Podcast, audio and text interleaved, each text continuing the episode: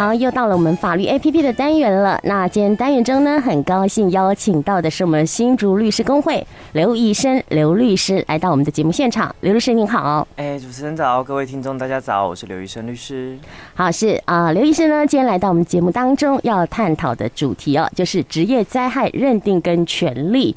嗯、呃，我想呢，哈，这个什么是法律上的这个定义的职业灾害？嗯，还有一些精神疾病是不是属于职业灾害哦？又有什么法律上的失误？那法院会怎么去认定这些事项跟工作的关联？呃，发生职业灾害的时候，哈，劳工有什么权利？我想今天呢，刘律师就会在节目当中呢来回答我们所有的听众朋友们。那首先呢，请教一下律师哈，刚说这个职业灾害跟职业伤害跟职业病的这些定义，跟我们区分一下。哎呀，好，主持人早，哎，各位听众大家早哈。其实现在就是因为我们在去年的时候有修一部法律，叫做《职业灾害呃劳工职业灾害保险及保护法》嘛，它是把之前以前的劳工职业灾害保险法跟后来的劳工保法把它结合了。那其实职业灾害是一个最广泛的定义，它在里面就包含了所谓的职业伤害跟职业病，这是有两种不同的区分的。那它区分其实很简单，它是一个直接性的差别。我们通常讲职业伤害，就是诶，现在在工作中马上发生的公安事件，诶，上下班途中发生的车祸，这都算是职业伤害的一种。那职业病的话，就我们最常听到的是，例如长时间待在办公室啊，然后长期使用呃滑鼠电脑所生的那种。弯道呃，那个手腕的弯道症候群，那还有那种就是可能长期的清洁工而发生的呃脊椎相关的疾病，这就属于职业病的一种。那这两种它的区分其实就是看一种是立即性的，一种则是我长期工作之后所发生的。嗯哼，它差别是在这里啦。好，对，这样就很容易去区分了哈。啊，那那个职业灾害跟工作间的这个关联哈是怎么去认定呢？哎，其实，在目前实务上，它当然就是法院还是要用个案判断哦。当然，我们会有一套标准。法院它在区分的时候，就是职业灾害，它一定要跟工作，还有职业病也一样，它一定要跟工作有一个所谓的因果关联。那它区分的时候，第一个就是它一定是你在劳动契约提供劳务。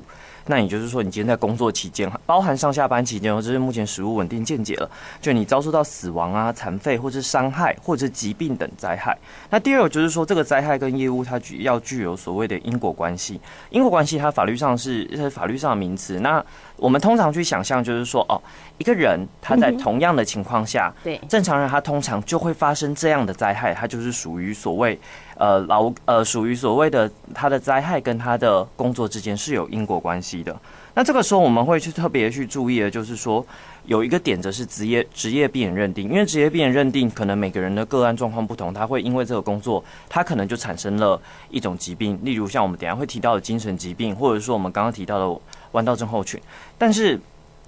并不是每一个人都会发生，所以在那个法院，他在认定他是不是属于职业病的时候，他的认定标准会比职业伤害，也就是我们刚刚提到立即性发生的，例如说公安期间衰落这一种来的来的严格。我们要认定他是属于职业病的时候，因为一旦法院做了一个判决认定，未来在同样的工作里面，通常就会认定说，只要有这样的症状发生，都是属于职业病的范围。所以职业病它的因果关系的认定就会比职业伤害来的严谨。那通常我们在认定的时候，其实它是必须要，而且依据《职业灾害劳工保护法》，它就第十一条，它直接性的规定就是说，诶，你在请求给付职业灾害这个保险金的时候，它就是要经过医生诊断。那通常啦，法院就会依据医生的诊断来做认定，但这也不是绝对性的标准，因为有时候法院还是会依据个案判断去要求医生再做更严谨的判断。那有时候可能就是劳工就直接性发生，就是说啊，因为啊劳工觉得是职业灾害，公司觉得不是，然后发生的时候就是公司可能就是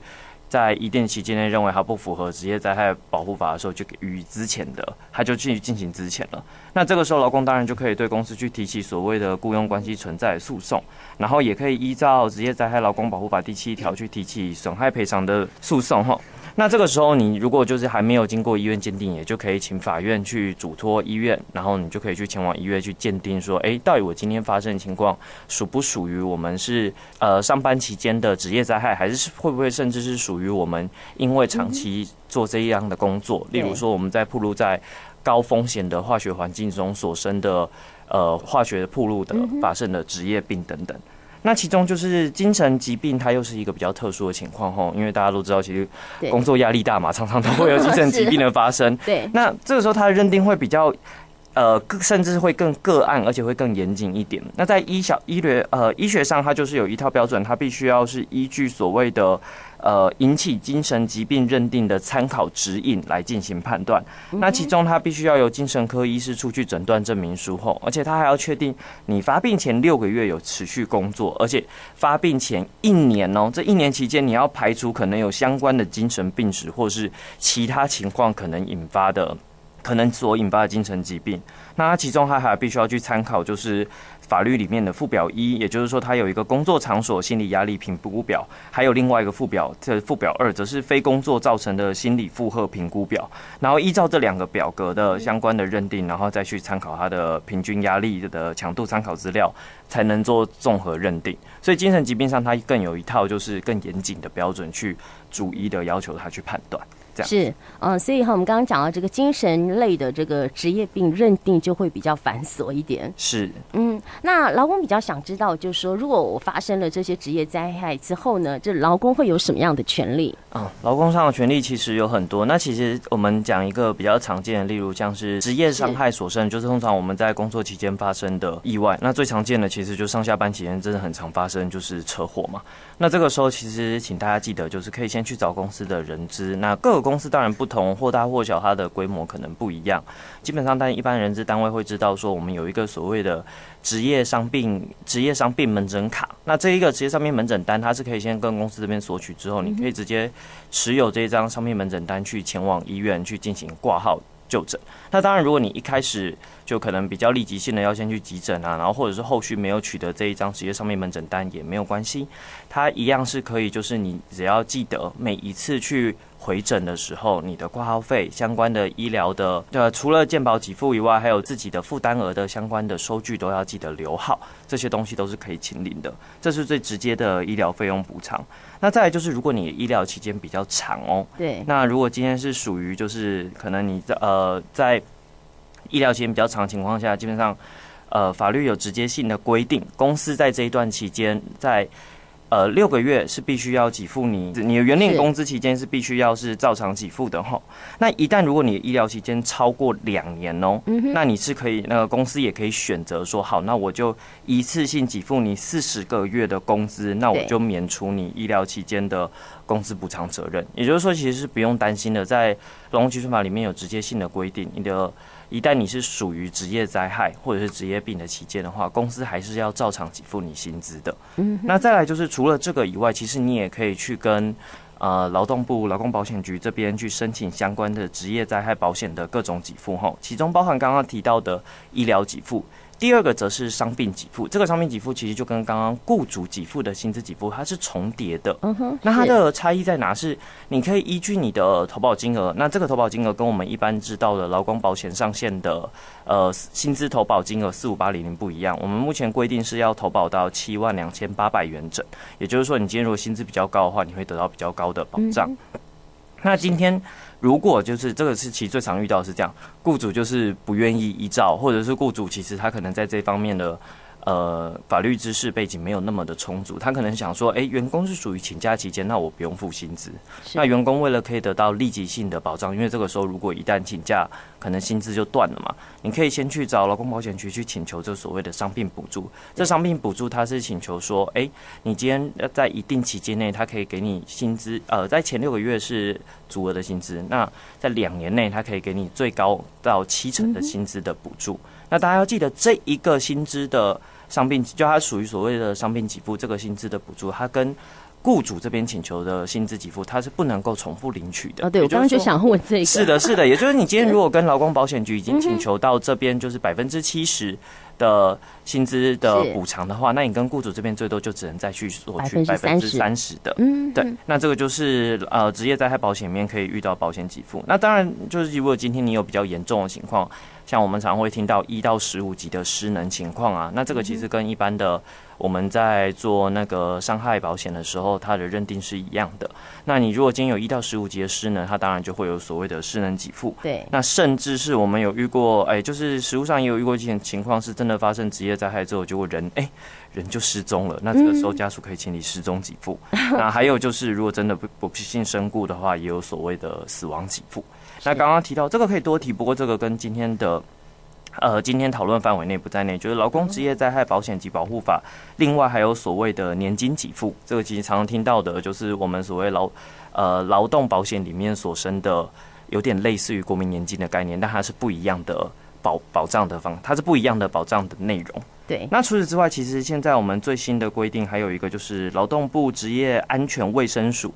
有所谓的器具补助及附件津贴，这可能是大家比较容易漏掉的。也就是你今天如果是医生开立说你需要有一定的辅具，例如说轮椅、呃助行器、穿戴备架这些，可能是属于自费的项目的话，你是可以去跟那个职业安全卫生署申请器具补助的。然后再来就是这复健的期间，如果他有一定的复健计划，例如半年的话。这个时候，他也是可以依据医生开立的复健计划，然后去请理相关的复健津贴。这是以前会比较容易漏掉的。嗯哼。那最后是可以注意一下，就是说，今天如果你是属于职业灾害期间的话，那依据劳工请假规则第六条，你就可以去请领工伤假、工伤病假，这是可以的。但今天会遇到一个情况，就像我们前面提到，就是说，哎，公司可能觉得你不符合。呃，职业灾害的相关规定，那这个时候怎么办？劳工其实也是可以先依据劳工请假规则里面的规定后，你可以先请前面三十天的病假。那这三十天的病假是规定一定要给你办薪的。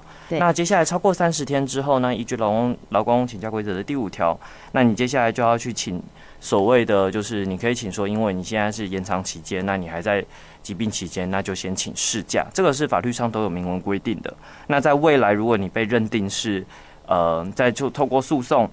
对你如果今天是。被认定是属于那个劳工职业灾害的时候，那当然雇主就要补给你这些假以及这些、嗯，就是你之前请的假的这些呃，都差了多少再补给员工。是。那如果今天是就是还有依据那个劳工请假条例，如果就是雇主连事假都不让你请，那你还是应该可以要求说，哎、欸，不好意思，我今天我认为我是呃劳工职业灾害，那这个大家双方也在认定，但你应该要先准予我先留职停薪，这是雇主依据劳工请假规则应该要去注意的。嗯哼。那当然，其实职业灾害是一个。非常广泛，呃，非常广泛，而且非常细节要去注意的地方了哈。那在我们在遇到劳工就是相关，一旦遇到职业灾害的时候，其实不要慌，不要急，先就医。那就医之后，当然就是把相关的单据都要保存好，这个是一定要做到，因为常常大家人看完病就想说啊，就放在旁边就忘记了。那保存好相关单据之后，其实这一个呃，目前在职业灾害相关的。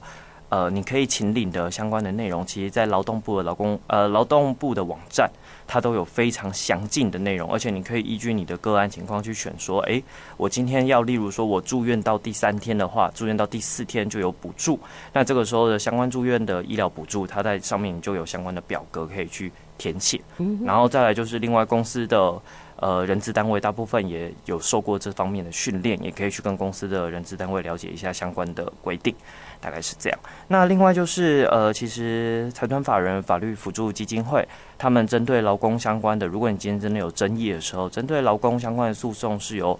呃劳工专科，也就是它是有别于一般的辅助案件，它有特别开立一个劳工专科的案件。那这些呃受到指派来可以帮助你辅助的律师呢，他则是一定有受过。劳工相关呃，劳工诉讼相关的训练或者相关的课程才能够担任的。那如果你今天真的发现就是求助无门的情况下，也是可以去找财团法人法律辅助基金会。那像新竹分会在县政二路这边，那可以去请求相，还可以去了解相关的法律权益，以及或者是去请求就是那边帮你指派律师来处理案件。嗯，是，好像我们这个新竹法院这边哈，好像也有这个呃，就律师工会这边也有提供这个免费咨询嘛，所以我们的听众朋友们都可以去查询一下，好像各乡镇都有。嘿，是的，是的，除了就是新竹地方法院、新竹律师工会这边有。呃，有指派律师去前往，呃，可以做免费，一定每个每周有一固定的时间做法律咨询以外，那像其实平常也可以找到，例如说是，哎、欸，新竹市政府那边也有一定的时间，然后再来就是